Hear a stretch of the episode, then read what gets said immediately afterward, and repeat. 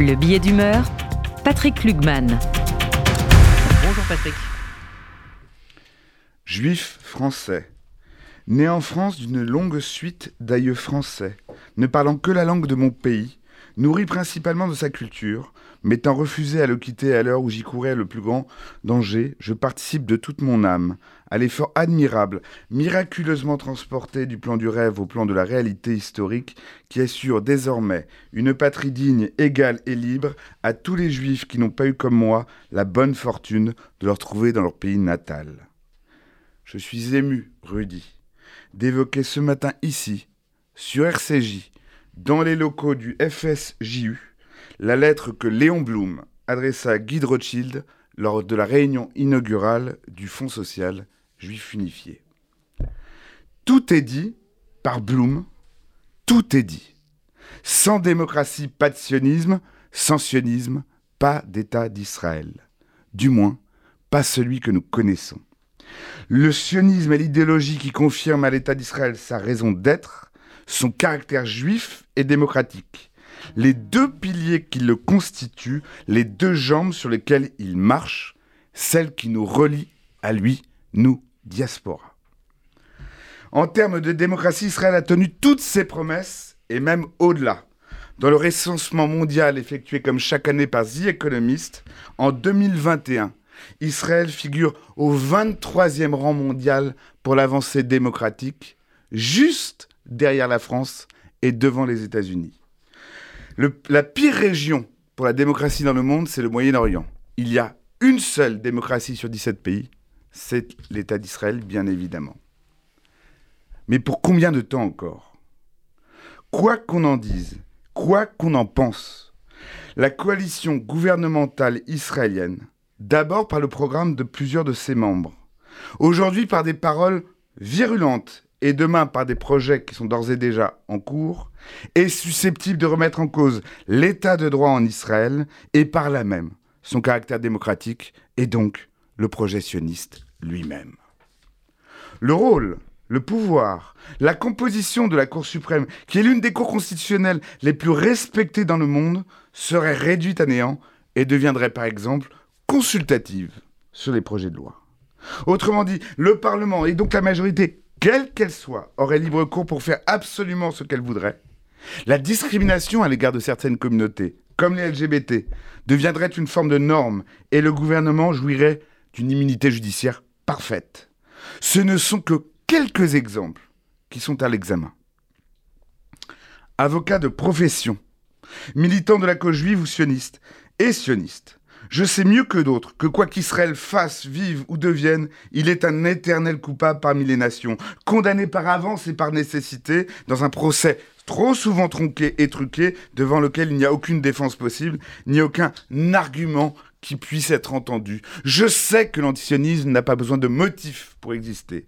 Je mesure mieux que tout autre le risque que la critique bienveillante soit captée et détournée pour alimenter la critique virulente de la détestation, d'Israël et par là même celle des Juifs. Mais c'est parce que je suis militant et défenseur, un militant sioniste et un défenseur fervent du sionisme, que je revendique le droit, mais surtout la nécessité de parler de ce qui est en train de se passer en Israël et de le faire rudi, ici au moins et ici déjà, à défaut de devenir inaudible partout ailleurs. J'estime que les cris des ennemis d'Israël ne doivent pas l'empêcher d'entendre l'inquiétude de ses amis les plus sincères et de ses serviteurs les plus dévoués. Bien au contraire, et ils sont nombreux de Alan Dershowitz, qui peut pas tout à fait être soupçonné de gauchisme, à la présidente de la Cour suprême, qui pour la première fois de l'histoire d'Israël est sortie de sa réserve, des plus hauts gradés de Tsahal, à un nombre de diplomates israéliens chevronnés, l'inquiétude vient de partout et surtout de l'intérieur. Et au-delà des dizaines de milliers de manifestants qui se réunissent chaque semaine et qui défilent, elle est partagée par près de 50% des Israéliens. Pour citer Ben Gurion, ce n'est pas tant ce que disent nos ennemis qui doivent nous importer, mais ce que font les Juifs.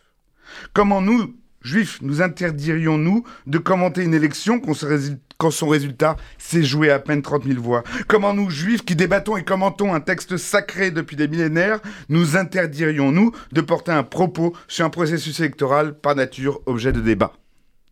Il est impossible et impensable de vivre dans une situation où un gouvernement donc élu avec quelques voix d'avance remette en cause un des fondements démocratiques de l'État d'Israël sans que nous puissions en dire quoi que ce soit. Je n'affirme pas cela par les sentiments personnels, négatifs, que m'inspirent certains membres du gouvernement qui non seulement assument mais encore revendiquent une forme de racisme virulent, ni par le sinistre pied de nez de voir qu'en 2023, le ministre de la Sécurité intérieure de l'État d'Israël a fait partie des groupes et des mouvances qui se sont félicités de l'assassinat du Premier ministre Rabin, qui est le pire échec de la sécurité intérieure de l'État d'Israël. Non, le sujet malheureusement n'est pas là, il est bien plus vaste. Quoi que nous pensions de ceci, il ne s'agit pas de ces ministres, mais de ceux qui pourraient venir après. Car si tout devient possible dans un sens, cela désormais sera possible dans tous les sens. Quand il n'y a plus de loi, de principe ou de valeur qui, principe, qui précède, encadre les lois, alors oui, tout devient possible. Mais puisqu'il m'arrive de faire profession d'avocat, je vais aller plus loin. La démocratie, ou plus précisément l'état de droit, ou plus précisément l'indépendance du système judiciaire, et plus encore la prééminence de la Cour suprême, sont non seulement un des piliers, mais surtout le meilleur bouclier d'Israël. Sans cet édifice qui s'impose à tous, comment éviter demain, par exemple, que des ministres ou des militaires soient effectivement traduits ou poursuivis devant la Cour pénale internationale, quand on sait que certains ministres ne peuvent, d'ores et déjà plus voyager? Je ne parle ce matin ici que en tant que sioniste et aussi en tant qu'avocat. Je ne parle que parce que je suis un sioniste inquiet de ce péril intérieur qui menace l'un des fondements du sionisme.